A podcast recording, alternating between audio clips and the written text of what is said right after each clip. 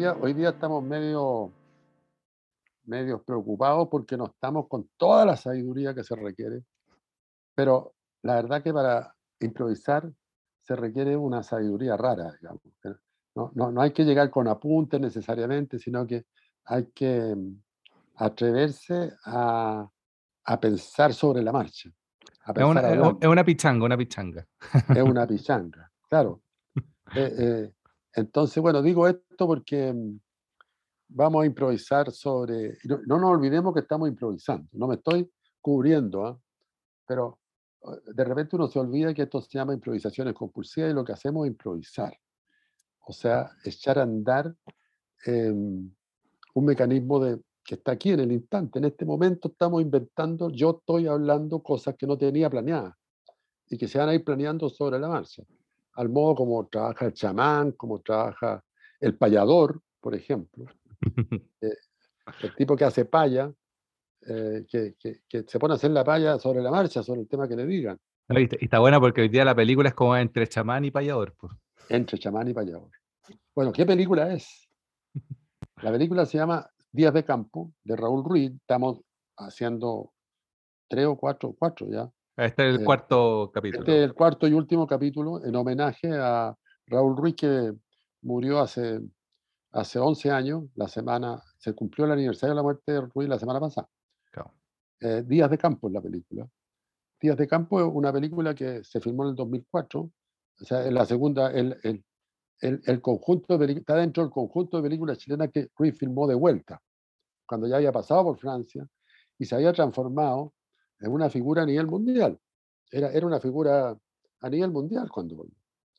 Eh, y, y, filmó Días de Campo, que es una película pequeñita, muy barata, filmada entre amigos y con actores profesionales también, eh, filmada con una cámara mini de DEA, una cámara mini DV. O sea, ya no existen las cámaras mini DV, pero cuando existían, eran unas porquerías chicas, muy, muy sencillas, muy baratas, muy menores, y con un, par de micrófonos de los que se usan en los podios para dar discurso. Y esos micrófonos recibían el sonido en otra cámara mini DV para que funcionaran sincrónicamente los dos.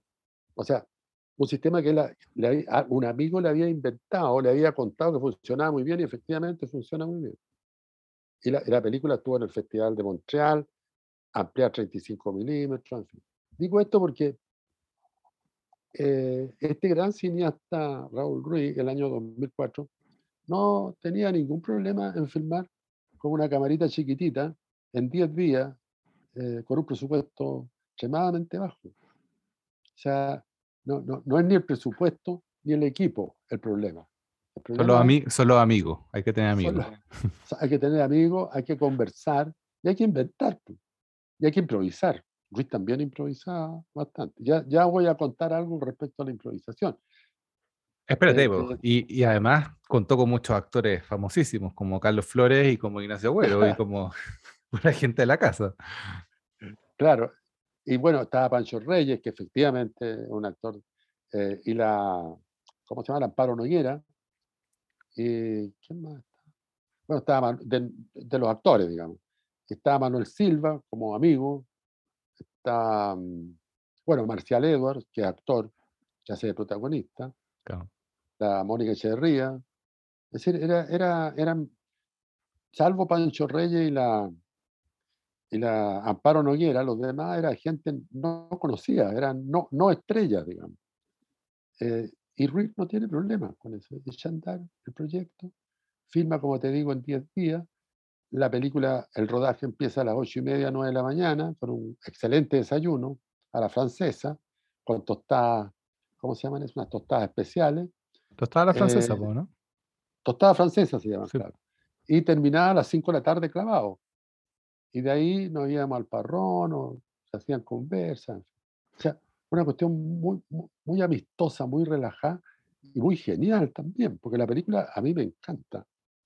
Eh, esta película a mí me encanta. Ahora, y además es una película que trabaja sobre un escritor chileno que es Federico Gana, que cuando yo me acuerdo cuando me contó Ruiz que iba a filmar una película sobre Federico Gana, yo me avergüenzo bastante de eso, le pregunté quién es Federico Gana. No, igual es difícil. Sí. Eh, pero él sabía y conocía a Federico Gana, un escritor chileno bastante desconocido, que hace una literatura costumbrista, realista. Y entonces Ruiz lo que hace es que funde dos cuentos de, de Federico Gana. Creo que Federico Gana nunca hizo novela, siempre hizo cuentos. Funde dos cuentos, Paulita y Días de Campo. Y de esos dos cuentos hace realista, costumbrista, criollista. De esos dos cuentos, a partir de esos dos cuentos, hace una película que perfectamente uno la puede inscribir en el género del cine fantástico. Entonces, eso, es lo fantástico. Bueno, eh, eso para echar a andar la conversa, porque vamos a hablar de Días de Campo, esta película de Ruiz del 2004, que se hizo a partir de todos estos elementos tan frágiles, ¿no? Un, escritor muy desconocido, poco presupuesto, pocos actores famosos, solo dos, etcétera, etcétera, etcétera. O tres con Marcial. Qué pena que, mm, que no está muy disponible. O sea, creo, hay una copia en YouTube que está más o menos, eh, pero no está en, en, onda media, no está como disponible dentro del cine chileno. Qué raro que no esté en onda media. Sí, qué, qué, qué rabia. Debería estar Sí, yo creo que también ocurre con estas películas que hizo Ruiz acá, también con la. Mm, ¿Cómo se llama esta que tiene varios capítulos? ¿Litoral? no, la otra. Cofralande. Cofralande.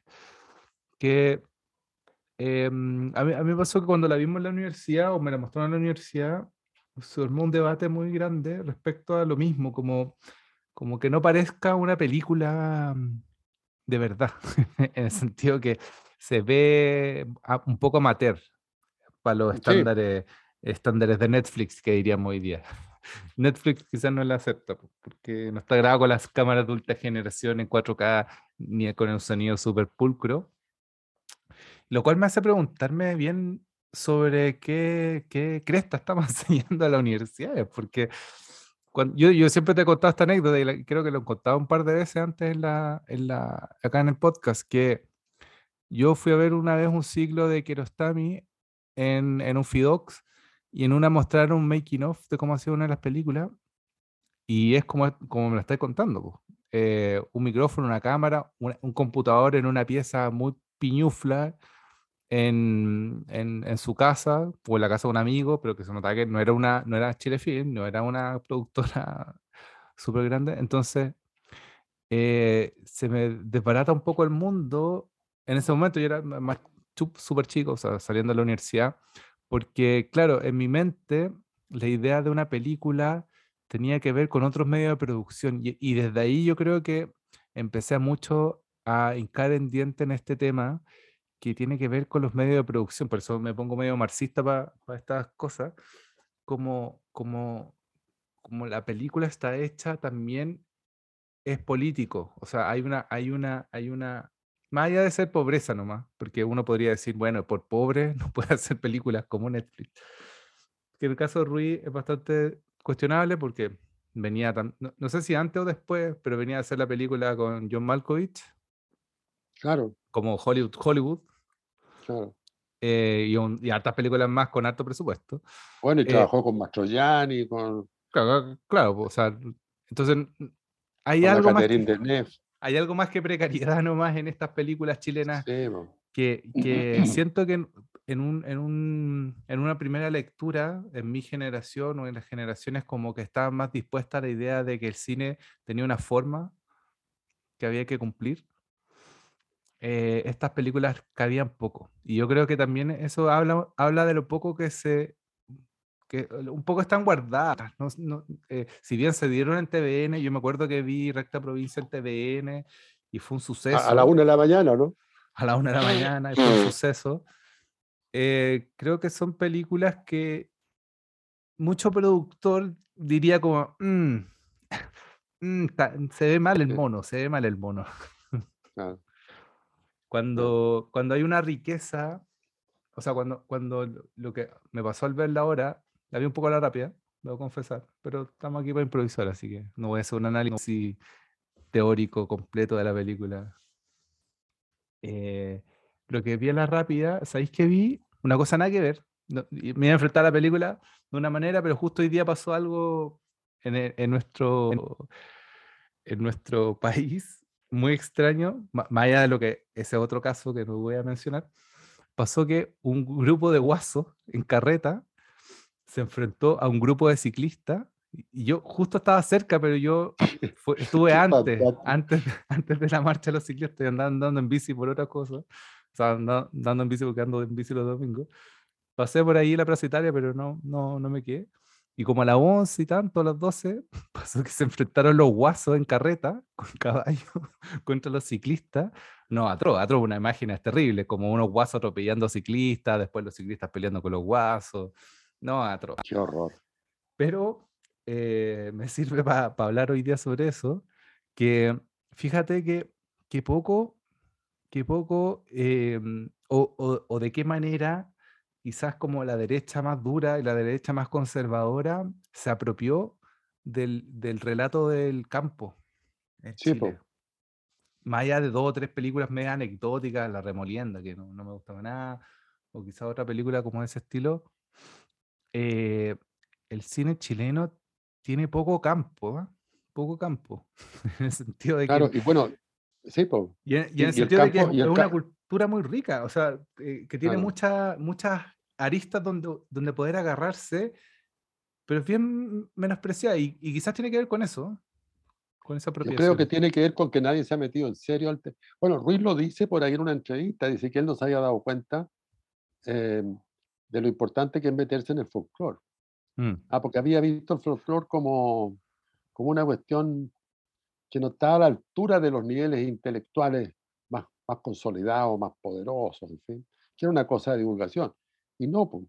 O sea, a Ruiz le interesa el mundo popular porque, y, y, el mundo del folclore también, eh, entendido como un lugar desde donde partimos, donde somos nosotros. Nosotros estamos hablando aquí eh, porque existió gente hace 60, 100 años atrás, que hacía radio eh, o, que, o que hablaba cosas en la radio, eh, porque se hacían radioteatro, en fin. O sea, y, detrás de eso hay gente que cantaba en las trillas. hay un mundo popular riquísimo eh, que, es, que es absolutamente mm, autónomo. y ese mundo popular se ha explorado mal, porque cada vez que se explora el folclore, se explora de una manera pintoresquista. Pero es que, no, es que no es que se, o sea, sí, se, se, explora mal, pero también pasa que en, algún, en, en, en nuestra historia reciente, la dictadura eh, se, se, apropia de los íconos de campo. O sea, claro. tú, si tú ves una persona con poncho y con, y con chupalla, este gorro, este gorro de campo, eh, y lo veis como en un, o lo veis cerca de un caballo, inmediatamente eso remite a un imaginario de derecha o de, o de conservadurismo. Claro, claro. Bueno, eso, eh, porque eso no es lo, popular. Es, es, un invento de lo popular. Bueno, y en días de campo aparece una cueca, por ejemplo, cosa que ningún intelectual chileno quisiera poner en una película. El Ruiz la pone ¿ah? eh, y, y, y, filma la cueca desde lejos, mm. baila en el campo, en el campo abierto, y un comentario de alguien que dice, ¿y esos quiénes son? Y alguien le dice, son los afuerinos que pasan por aquí, están bailando cueca. Ah. y, es una imagen bien central en la película, no, no que tenga un desarrollo muy profundo, sino que quizás es como la imagen más potente de, de la película, como, como escena. Es como... Sí, yo, yo la vi hoy día esa cueca de nuevo y quedé como, Mira, porque también pasa, sí, pasa como que, se ha construido poco, o sea, por ponerlo, eh, por poner el país de al lado nomás, como Argentina, se construye todo un imaginario en relación al tango y en relación a, ese, a ese porteño, al, mm. al, al, choro porteño o, al, a este como, como, eh, ¿cómo es que le dicen los argentinos? Tiene un nombre. Pero tiene, tiene, mm, El compadrito. tiene, tiene un imaginario, sobre todo con esto que es un cruce tan rico, porque está este eh, polaco, ¿o no? ¿Polaco puede ser? O, uno que es bien famoso, no como Gardel, pero No sé. creo que es el polaco. Sí, me, suena el polaco, pero hay, un comentarista deportivo también que le dice el polaco. Pero, pero hay unos cruces entre, mm, entre primer mundo, por así decirlo, y, tercer mundo que emerge de este cruce. Bueno, y después tenemos exponentes gigantes como Piazzolla, que, que logra establecer fusiones más interesantes, pero es, es extraño que acá cuando llega, llega, porque lo digo, por, lo digo porque en, en, un momento me tocó hacer un trabajo audiovisual sobre la cueca y yo siempre he sido muy en contra de la cueca, no me interesa la cueca, la cueca es súper de derecha. Y en, ese, y en ese momento que conocí gente de la cueca brava, me di cuenta de, mm, claro, de esta, de esta cosa que pasó en los, porque fue en los 70, tú, tú lo viste en, en primera persona, como en, en, los 70, en los 60, 70, la derecha empezó como a, capturar estos símbolos y, y Pinocho en, en, los 80 creo que fue que nacionalizó la cueca y el, y el atuendo y los lazos quincheros y todo ese mundo rural como que queda capturado por este imaginario. Entonces, todo este mundo que se había construido antes, que era el de Violeta Parra, el Víctor Jara, y, y, y, lo, y lo, incluso los cuequeros más, más de barrios bajos, como, como los que pasaban en, en, en, la parte de Mataderos, Mapocho, como todas esas Roberto Parra, por ejemplo. Claro, todo, todo, ese, todo ese imaginario queda un poco borrado hasta los 90 que empieza a volver la cueca brava como, como una idea. Em, pero es tremendo, pues tremendo que cómo, cómo, cómo se lleva, cómo, cómo, el relato se va, se va traspasando, porque la cueca era muy mal vista por los hacenderos, por los parceleros. Claro. Y, la, y la, la, caricaturizaron, la, ¿cómo se podríamos decir? La estilizaron, la, la, prepararon como quien prepara un material para poner en la, en las vitrinas de los almacenes París, te fijas. Porque claro, en, tu época, cuando eras chico, ¿había este, este traje como de China, que, que, se llama ahora, con que visten a todas las niñitas en... Sí, yo veía poco, poco eso porque no, en ese tiempo no había tele. Yo vivía en Talcahuano, entonces en Talcahuano, el Guaso y la, y la China. Después lo vi en Curicó. Ya. Pero, pero, ese era el mundo del rodeo, que era el mundo de la clase alta de Curicó, era el mundo del poder. Y, era un mundo que no conectaba con el mundo popular. El mundo popular como que estaba en otro lado. Eh, y que tenía otros placeres. Lo, vi en Chillán también, en, en las trillas ayeguas, que iba a visitar unas tías que, que tenían unos pequeños, pequeños agricultores. Eh, me acuerdo de haber visto eso, pero, pero en esos lugares donde se hacía esa trilla yegua, no, no habían eh, guasos quincheros. O sea, no, no, o sea, porque los guasos quincheros son un invento. No, no tienen que ver con la tradición, con, el, con la tradición cultural que se va moviendo de a poquito, a poquito, a poquito. ¿ah? Ahí va generando eh, tipos de representaciones buenas, malas, regulares, unas van quedando atrás, otras siguen, pero, pero acá no, acá hicieron un salto y dijeron no, la cueca es con espuelas grandes, con, con botas de cuero, con unas mantas de no sé dónde, y la china anda con un, etcétera, etcétera. Entonces, eh, se trató de reemplazar y eso es lo que, el esfuerzo que ha hecho siempre el poder, no solo en Chile, tratar de reemplazar eso que viene del mundo popular. y que el mundo popular, sin pretensiones, lo cultiva porque, porque lo representa, porque le gusta y porque tiene una vinculación con su mundo.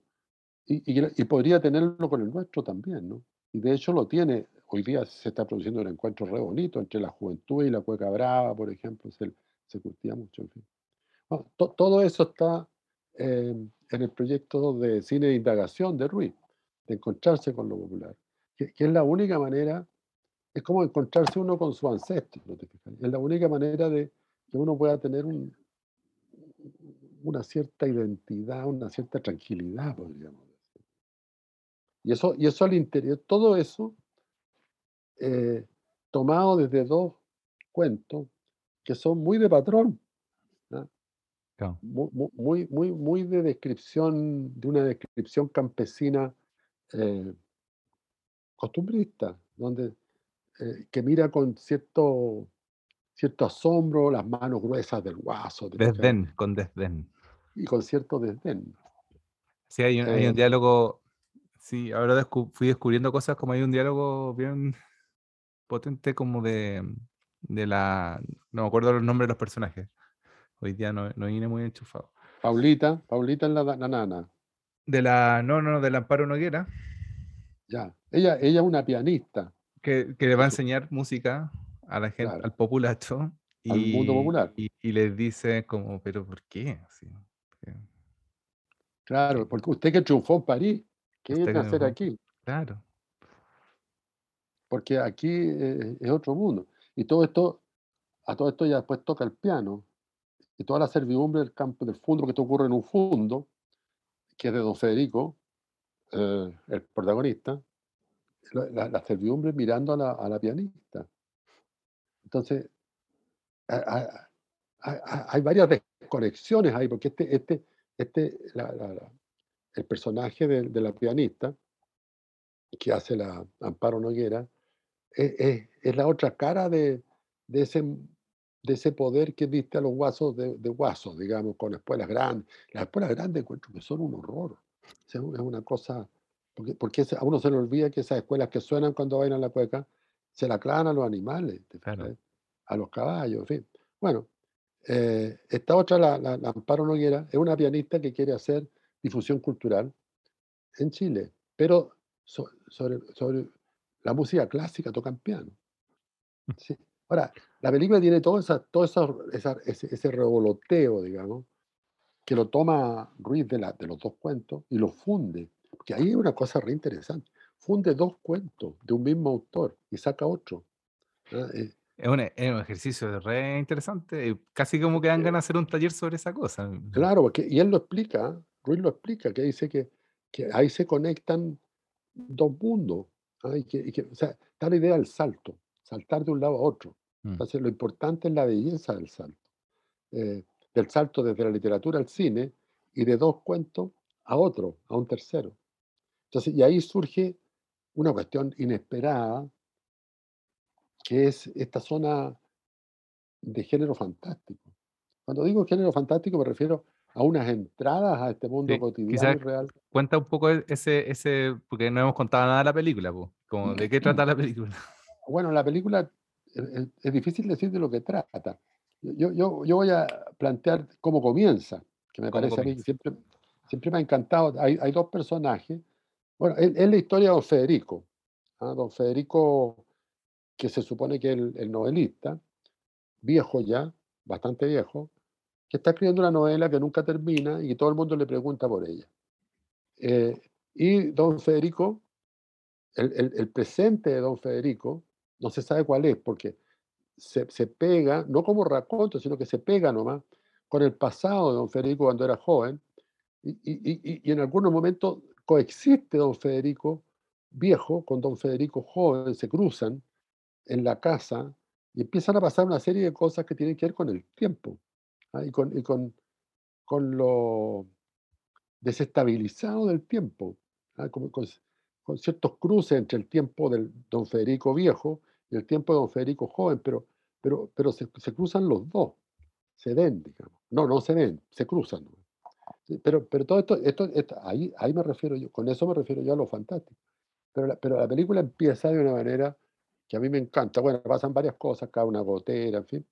Pero hay una conversación entre este don Federico Viejo, en un bar de Santiago, con otro caballero, que lo actúa Poli Delano, un, un escritor, que no es actor, y conversan los dos. El, otro actor, el que hace Federico Viejo, es Mario Montille.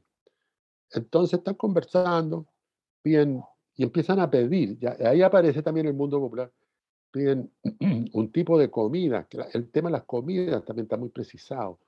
Eh, y empiezan a tomar vino, eh, don Federico toma vino con azúcar, una cosa rara también. Y empiezan a conversar. Ah, pero antes don Federico don Federico saca unos lápices, de, perdón, saca unos fósforos. Fósforo. Unos, palos de fósforo. Y tiene un palo de fósforo del tamaño de un palo de fósforo, otro que es tamaño 20 centímetros, otro que es 40 centímetros, otro que, que, es grande, llega hasta el techo, en fin. Entonces, el amigo, el que hace el polidelano, le dice, oiga, don Federico, perdone que me meta, ¿qué, ¿qué cosa? ¿Por qué usted guarda esos fósforos? entonces don Federico le dice, lo que pasa es que yo los los guardo y espero que crezcan. Y así tengo de todos tamaños, en fin. Y ahí empieza a mostrar los palos. Qué interesante, le dice. El otro tampoco se, se complica mucho. Y, después le dice, oye, don Federico, no, don Federico, siguen conversando. ¿Qué se va a servir? Yo vengo a las 11. Empieza esa conversa típica. Y don Federico de repente le dice, oiga, don Luis, ¿y usted cuándo supo que estaba muerto? O sea, dos personajes que están hablando de una cuestión súper cotidiana y en una ¿Y cuándo supo que usted estaba muerto? Y el otro, sin sorprenderse mucho, el, el Lucho, el Polidélano, le dice, uh, creo que fue una vez que tuve que hacer un, discurso fúnebre de Mariano Latorre, ahí me di cuenta que estaba muerto. Ah, le dice, cuenta. Y usted, y ahí empiezan a conversar, y uno se da cuenta que son dos tipos que murieron hace mucho rato, los dos y que, que, tampoco son fantasmas porque están pidiendo empanaditas, están pidiendo unos caldos especiales con huevo, en fin. Entonces, ahí la película empieza a, generar una serie de, de señales, ¿no? Y, después el bar, el bar se llena de gente, está todo... Y, bueno, y después pasan una serie de cosas, no voy a contar la película necesariamente, pero... Y, y de repente, ¡pum!, sin hacer raconto, se vuelve al pasado. Con don Federico joven. ¿Pero como ¿Sin, ¿Sin, poner en sepia? Sin poner en sepia. Uy, ¿cómo la gente se da cuenta que es un recuerdo? no, es muy fantástico. Bueno, y así pasan muchas cosas en la película. Eh, aparecen varios fantasmas, que es un tema que a Ruiz le, le interesa mucho, pero todos aparecen en, un estilo, en una manera de ponerlo en, en escena, eh, muy original, muy, muy, muy, sorprendente, podríamos decir, está toda hecha de... Ahora, pero esa sorpresa y esa manera original y no tiene que ver con una tecnología espectacular, ni tiene que ver con un presupuesto espectacular, ni con un tiempo tremendo para terminar de filmar, sino que tiene que ver con la pura invención de Ruiz nomás. Eh, que, invención que, entre otras cosas, se da mucho en el set. O sea, eh, para Ruiz el set es un lugar de escritura de la película. O sea, no de escritura en términos de que haya poner a escribir, pero la, organización de las cosas que van a ser finalmente la estructura de la película, eh, se va armando en el proceso mismo de filmar. De mismo modo como un escritor va construyendo su novela en el momento mismo de escribir, van apareciendo las cosas. Poco lo que pasa en las improvisaciones, entre paréntesis que las cosas van saliendo en la medida que uno empieza a hablar. Eh, Ruiz utiliza mucho el, lugar de filmación mm.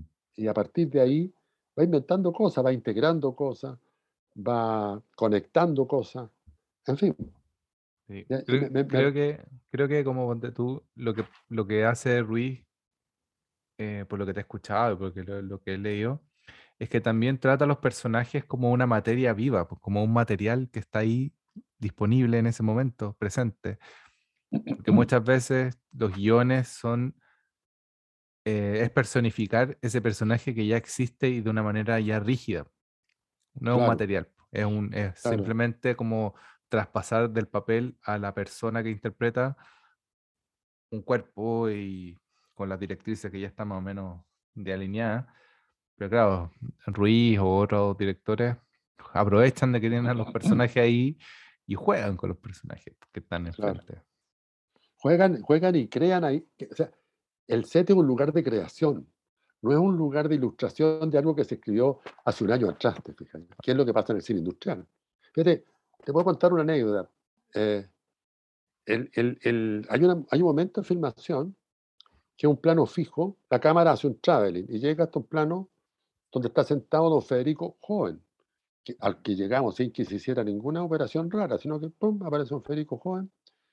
Eh, y aparece Paulita, que es la nana de, la casa, digamos, la, la nana que, maneja todo, que cocina, que cacha todo, eh, y que tiene un, hijo, que, que, es el que arma la trama de la película. Entonces, el hijo está en el norte, se supone que está en el norte.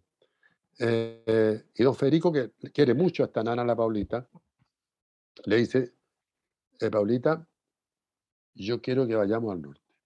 Pero ¿cómo, Federico? Le dice la Paulita, está lejos. Eh, no, pero ahora hay aviones, le dice don Federico. Vamos a un avión, yo voy a pagar el viaje y vamos a ir a ver a su hijo. Usted lo quiere tanto, yo lo voy a acompañar. no, Federico, no, vamos nomás, vamos a ir.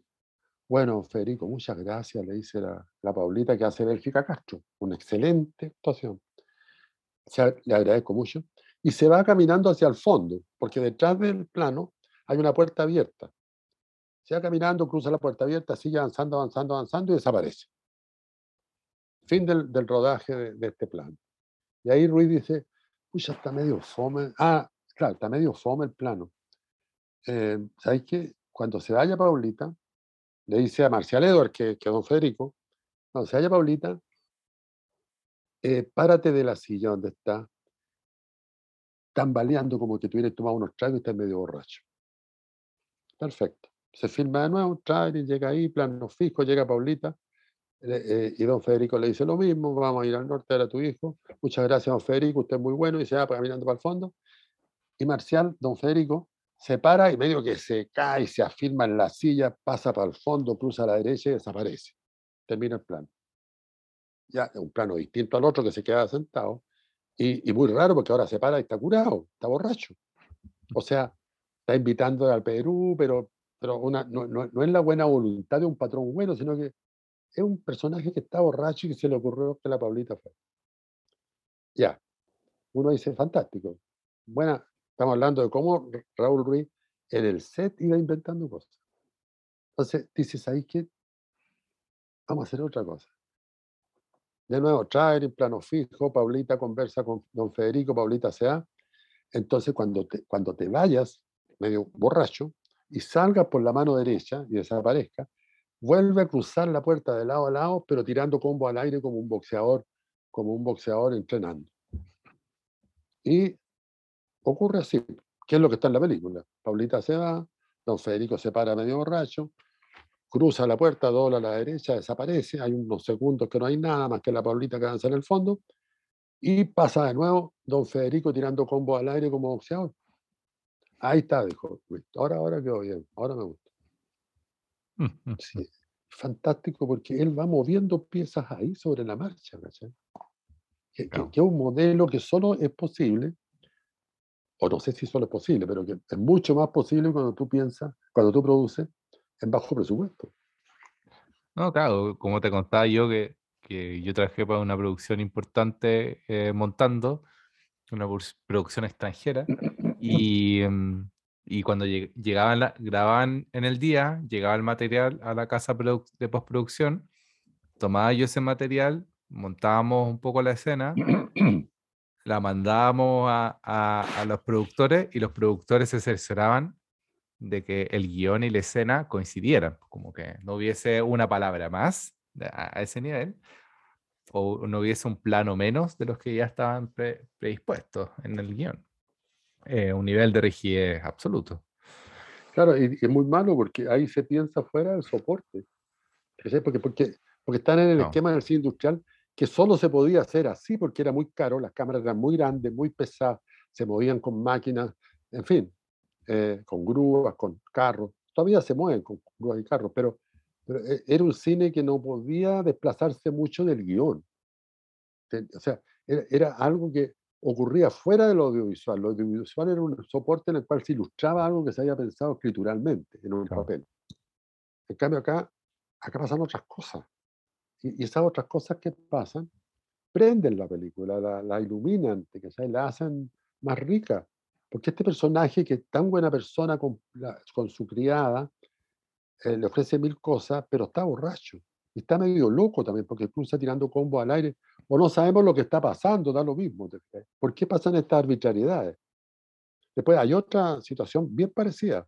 Casi al final, eh, en, el bar, en el mismo bar del comienzo de la película, eh, está Mario Montillo, muy cercano a la cámara, al fondo está todo el resto de los, de los extras, y Mario Montillo se echa la mano al bolsillo, saca un papel a motivo de, nada, Mario Montilla y don Federico Viejo, y dice, voy a leer un poema. A la cámara, voy a leer una película de ficción, voy a leer un poema. poema es, un poema de Murga, poeta chileno muy desconocido, eh, no tanto, pero, pero desconocido. Eh, eh, y, se llama Los Viejos. Un, poema que se llama Los Viejos leído por un viejo, viejo, bien viejo, Mario Montilla en ese momento. Y él empieza a leer el poema, Los Viejos, cuando seamos viejos, cuando seamos viejos se llama, cuando seamos viejos. Y ahí, o sea, dice unas cosas terribles que van a ocurrir cuando seamos viejos. Bien, termina de leer el poema, se corta el plano, y Ruiz dice, puta, está fome. ¿ah? ¿Saben qué? Cuando vamos a hacerlo de nuevo. Cuando termine de leer el poema, Mario, ríanse, por favor. Le dice a los extras que estábamos ahí sentados. Perfecto. Empieza a leer cuando seamos viejos, cuando seamos viejos. Termina el poema, que es muy dramático, ver a este viejo, bien viejo, que era Mario Montilla ya, leyendo este poema a los viejos, eh, de Romeo Murga, termina y carcajada. Eh, y Ruiz ahí dice, no, vamos a hacerla de nuevo. En vez de reírse, carraspeen. Ellos cachan rápidamente que la risa es... O se empiezan a desmontar un montón de líneas unidireccionales. La primera, sin risa, eh, es una cuestión melodramática, un viejo que habla de la vejez, en fin. La risa eh, es un poco ridiculizar al viejo, desmontarlo un poco, pero el carraspeo funciona mucho mejor. Entonces, termina de leer el, el poema Mario Montilla y todo el mundo que está detrás empieza a carraspear. Y ahí se construye una cuestión muy extraña, una cosa polisémica que no tiene una línea de sentido única, son varias, se conecta lo, lo, del viejo con el carraspeo, que no es burla, como la risa, que tampoco es silencio como lo otro, y eso se va descubriendo ahí, en la prueba. Pero claro, si tú estás filmando con 50 caballos, 25 tipos eh, que vienen corriendo del otro lado y unos cañones, o sea, no podéis estar repitiendo las tomas, eh, cambiando cositas, cambiando detalles. No, además que hay una predisposición, pues porque más allá de, de, que tú quieras cambiar algo, que, que sí pasa el rodaje, no es, que siempre sea rígido, pero hay, hay mucha mm, hay mucha idea de que el director es alguien completamente sabio y completamente preparado y completamente em, decidido por lo que las decisiones que tomó en un papel. Entonces, cada vez que hay, un, hay una modificación en, el plan, el, el productor se te pone al lado porque dice como, eh, no sé, yo, nos falta, faltan 20 planos por hacer hoy día y, y no sé si no alcanzamos a hacer este plano. Y, lo, y los actores, por otro lado, empiezan a sentir que están siendo manejados por alguien que duda y el director de foto, si no es tu amigo, puede quedar embarrada. Eh, entonces, claro, se, se, se, hay una articulación, que por, por eso vuelvo a lo que hablamos al principio, como hay una articulación desde la academia, de cómo es una buena película rodada. Y, muchas veces coincide que la película puede tener un, formato de grabación estupendo, cumplir todos los, todos los estatutos del sindicato, eh, ser, ser muy mm, profesional en cierto sentido, pero no está pasando el cine adentro de la cámara, pues no está recibiendo cine, pues está recibiendo imágenes grabadas por una cámara con gente profesional pero no, cine. Y, eso quizás es un punto como, como que tenemos que mirar en estas películas de Raúl Ruiz. Por eso también tomamos películas bien laterales. Quizás está la más, la más principal que tomamos. Eh, siendo eh, lateral igual. Claro, y, Ruiz insiste mucho en eso, que, que para él el cine es un arte. O sea, no, no, no, no, no es un espectáculo. ¿ah? Yo creo que ahí hay una distancia, hay una... Mm.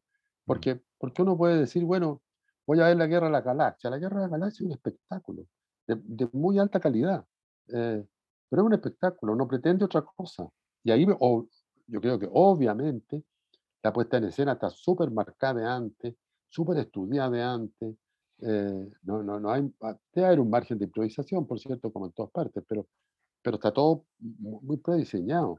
O sea, creo, creo que en, en, los 60, 70, cuando se hicieron estas películas, eh, todavía había harta improvisación en el modelo. Y por eso las grandes obras maestras también son grandes obras maestras, porque como que están ahí en el límite de la industria. Pero yo creo que cada vez menos es posible que, que, aparezcan estas obras maestras por, por esta rigidez del formato. Y por eso las películas hollywoodenses que uno ve son cada vez más malas. es absolutamente sorprendente eh, ver películas americanas eh, de altísimo presupuesto, con una cantidad de efectos y de filmaciones y de luces, una fotografía espectacular, todo espectacular, salvo la estructura. Entonces, la película es espantosamente ridícula, las cosas que se cuentan, cómo las cuentan, en fin. Pero, es, pero esa ridiculez está, em, como te dijera, eh, contada, e, esa historia ridícula, absurda, negligente, está contada eh, con, con, un lujo de, de, fotografía, un lujo de arte, un lujo de efectos especiales, increíble. Mm. Entonces la, la, pregunta que uno se hace, ¿por qué no gastan plata en guionistas?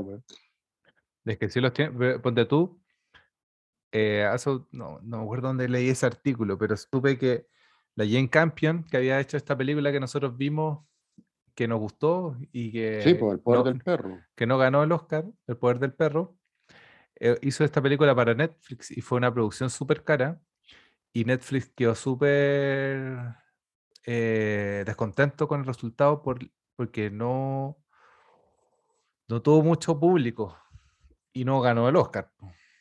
Claro. Eh, entonces, este año quitó todo ese tipo de producciones más autorales para el 2023, por ejemplo. Entonces es, triste porque, claro, quizás una de las pocas películas hechas dentro de estas plataformas que, que ha jugado ese juego de la ambigüedad eh, no pasó la prueba de, de la industria. La prueba de Netflix. Claro, es terrible. Ahora, lo, impresionante es que estas películas, que, yo digo que son malas, no, no porque yo esté esperando que me cuenten una historia súper sofisticada. Yo, digo que son malas porque, porque, yo, yo, veo películas malas y me entretengo mucho. Películas malas en el sentido de que son películas, no, no debería llamarlas malas, películas de aventura. Mm. ¿ah? Un tipo se escapa, el otro lo persigue eh, y, lo pilla. Ya, bien. No, no, me, no, me, no, me, no me complico ver películas así. Eh, pero estas son películas extremadamente incongruentes las últimas que he visto, que no las voy a nombrar para no estar haciendo propaganda. no, pero, cuesta, cuesta encontrar un contrapeso a películas como El Padrino, o sea, los clásicos del cine, que, yo no soy tan fanático de los clásicos del cine, pero si hay bastantes lujitos bien logrados en el cine de Kubrick, en el cine de Coppola, en el cine de, de, de, Palma, que me gusta más. Claro. No, son, películas y son películas comerciales. Claro. Bueno, el propio Hitchcock. Hitchcock el, Houston, ah, está lleno. Pero, pero yo, yo creo que también pasa algo, ¿ah? que a Chile nos llega el cine B americano.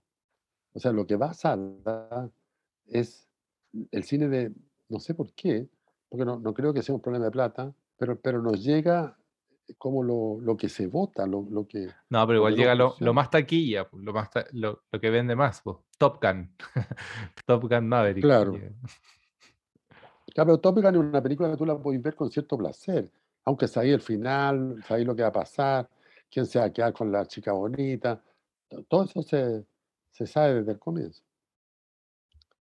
Eh, bueno, frente a ese tipo de cine están autores como Ruiz, que no es el único, está, hay muchos, que están haciendo un cine de alto nivel de calidad, un cine que uno puede decir, bueno, aquí hay arte, aquí hay, hay descubrimiento, hay búsqueda de lenguaje nuevo.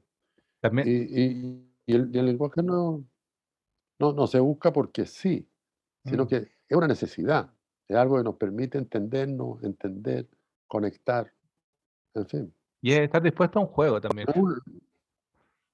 Sí, pues. Pero la originalidad, sí, dale, dale. No, no, que, que, Raúl Ruiz igual está dispuesto a echar a perder, pues, a, que no le quede bien. Por supuesto. Oye, cuenta, cuenta, tú estuviste en la película, pues cuenta cómo fue tu desarrollo de personaje, cómo, cómo te planteaste tu eh, protagonismo. Bueno, yo estuve en la película en personaje bien chiquitito. Hoy, ya estamos acercándonos a la hora, si son las, nueve y media. Sí. Eh, bueno, mi, experiencia fundamental es, mirar a Ruiz cómo filmar y cómo, cómo, cómo utilizar los recursos. Pero, pero yo, yo hice como un papel de un actor secundario que se llamaba el doctor, no, el abogado Ursúa. Hacía el papel mío era el abogado Ursúa, que conversaba con, con Pancho Reyes y con la, en una mesa, con, eh, tomando una copa de vino, con el doctor Chandía, que hacía Pancho Reyes, y Lamparo Noguera, que no me acuerdo cómo se llamaba. Eh, conversábamos ahí.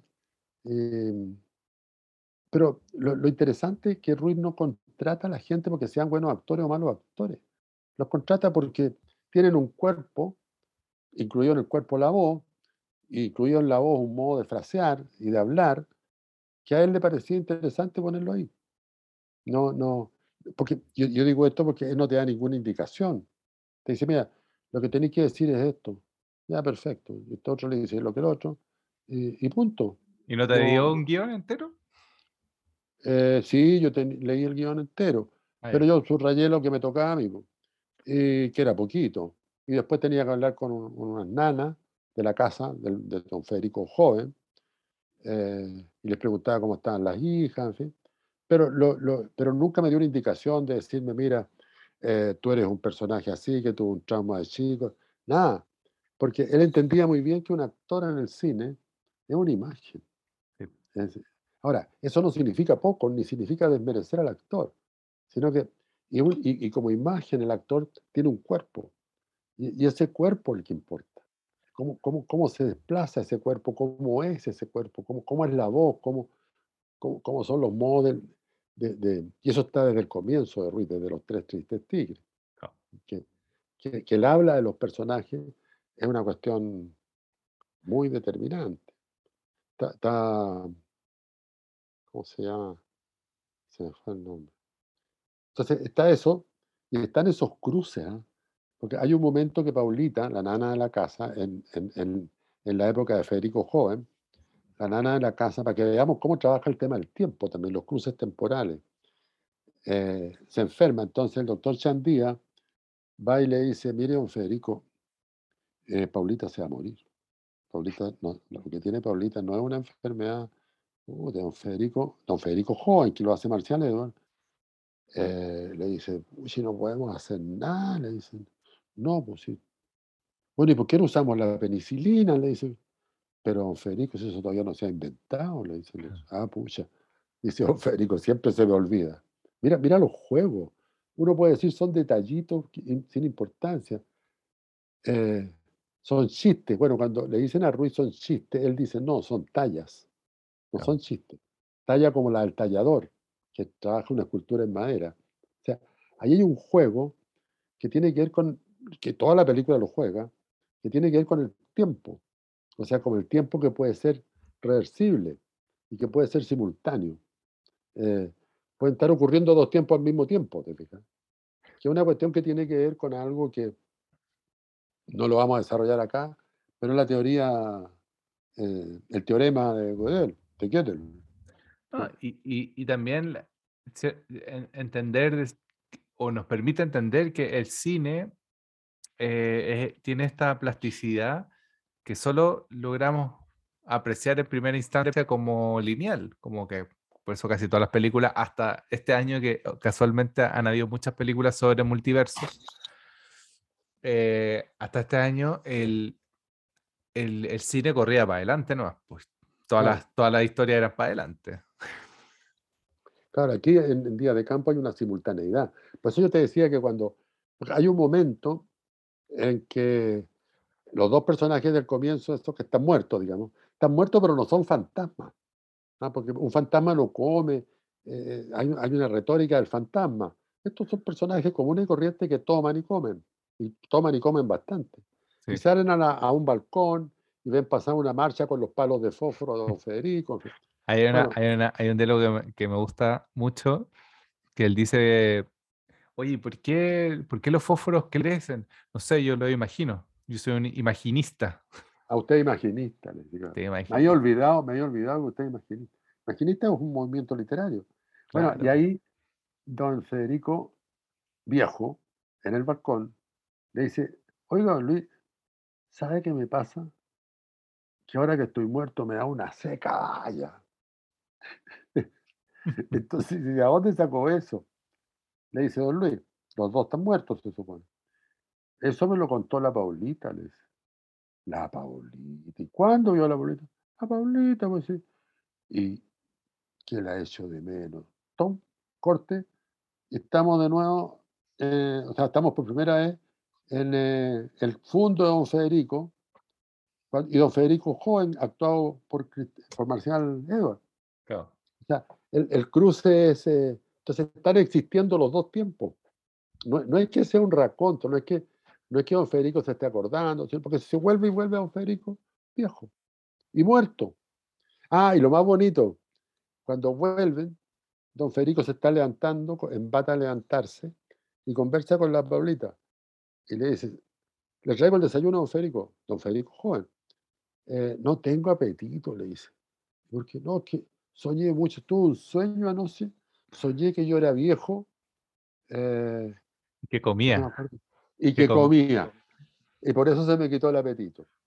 Por Dios, le dice a Pablito Osteo. Entonces, hacer esas conexiones del tiempo, ¿no? De, juguetear con el tiempo. El tiempo se puede manejar de la manera que uno quiera, si uno quiere. Oye, Carlos. sí, estamos en la hora. ¿Y cómo sabéis que, que estamos vivos ahora? Ah, ¿Cómo, sabemos que gran estamos pregunta, vivos? Gran pregunta. Gran pregunta. Porque, porque es eh. interesante esa abertura que, que arma, porque en el momento en que lo estáis viendo, porque es como ese sueño que, que, habla, que habla en el libro Ruiz y que varias veces lo cita del, del monje soñando con una mariposa, pero no sabe si la mariposa es la que está soñando con un monje o él está soñando con una mariposa.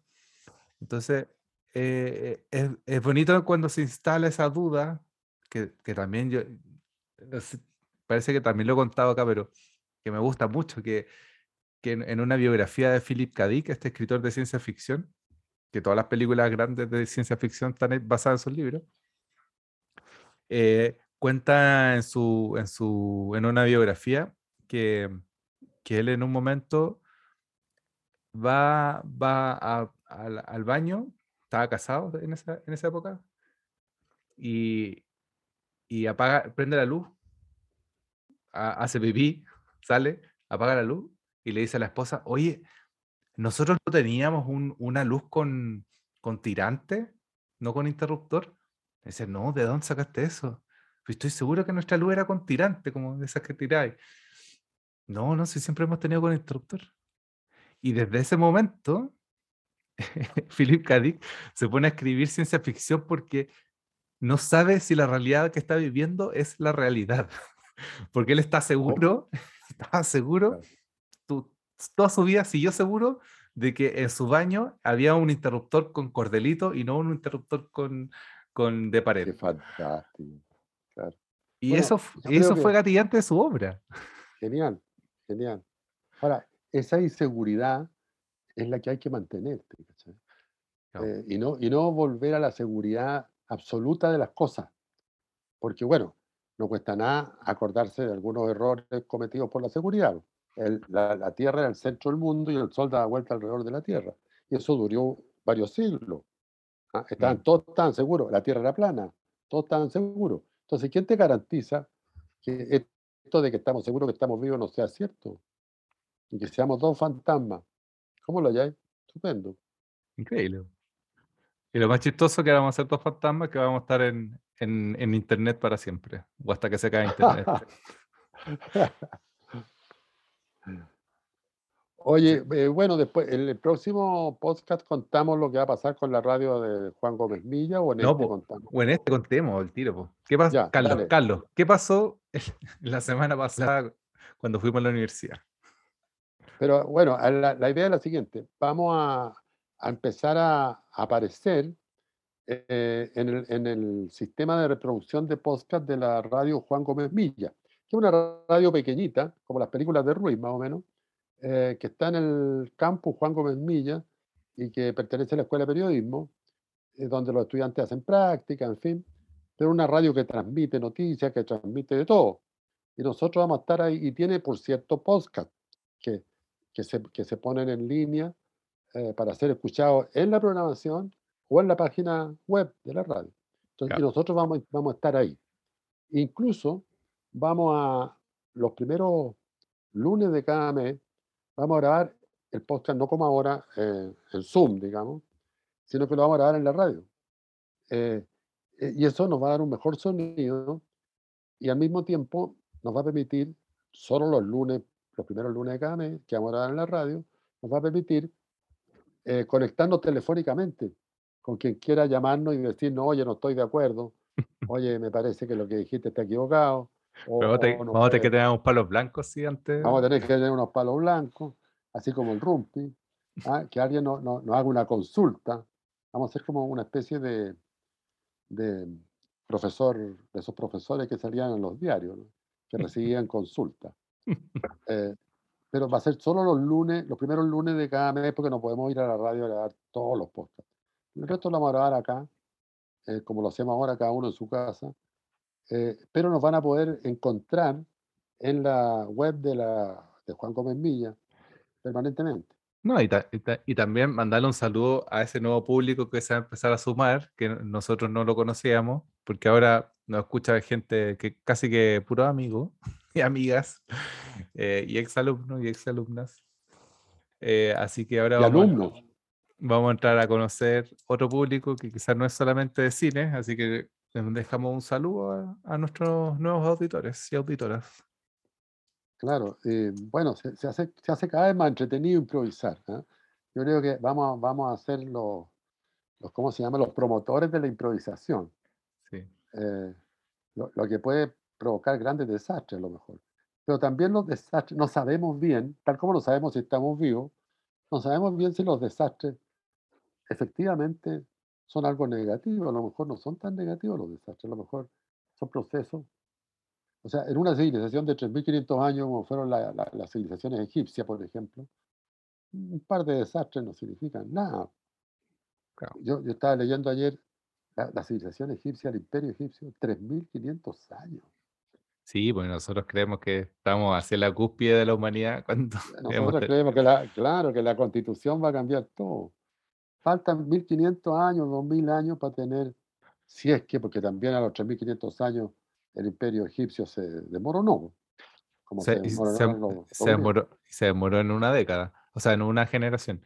Eh, oye, y, los mayas, no, los, aztecas, cuando, cuando, llegaron los españoles, llegaron a, a Tenochtitlán, en México, y no podían creer todas estas pirámides, esta ciudad que estaba construida sobre un pantano pero estaba vacía, porque cuando llegaron los, españoles ya se, había, ya se había caído el imperio.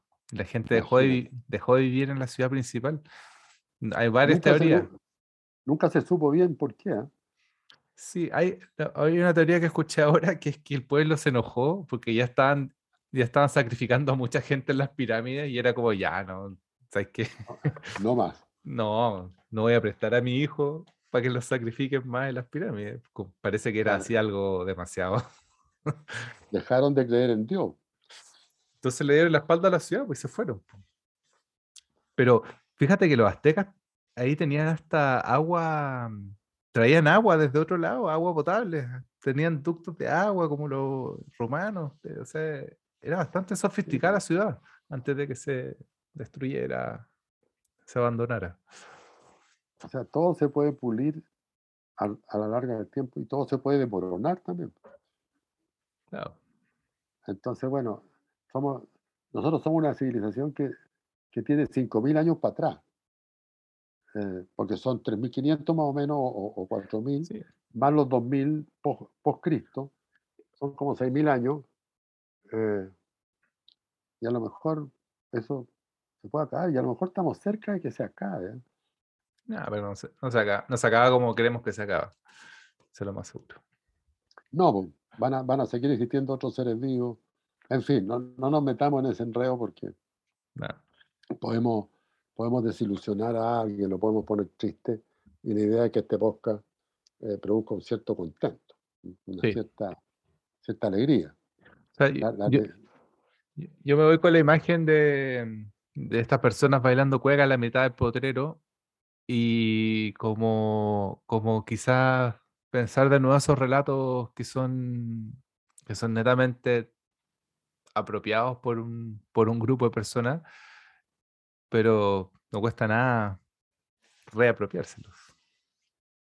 Claro, volver a, volver a lo popular, volver a eso que, que constituye nuestra propia identidad, nuestra propia historia. Eh, no es fácil. pero, pero ese es el intento que habría que hacer. Bueno, ¿cómo le vamos a poner a este podcast? Me gustó lo que dijimos al principio, entre chamán y payador. ¿Cómo era? Ah, perfecto, entre chamán y payador. Muy bien, pues. Estamos terminando entonces. Ya, estamos terminando. ¿O hay, algo más? No, ah, no. Hay mucho más que hablar de la película, por si la quieren ver. Eh, sí. Hay, hay, mucho, pero nosotros no somos críticos de cine, nosotros estamos improvisando en torno a eh, cosas. Hoy día, fue una película, mañana puede ser eh, un director, puede ser una imagen, puede ser, puede ser nada, improvisar sobre nada, debe ser divertido también. Pero hablar, conversar, que es algo que nos hace harta falta.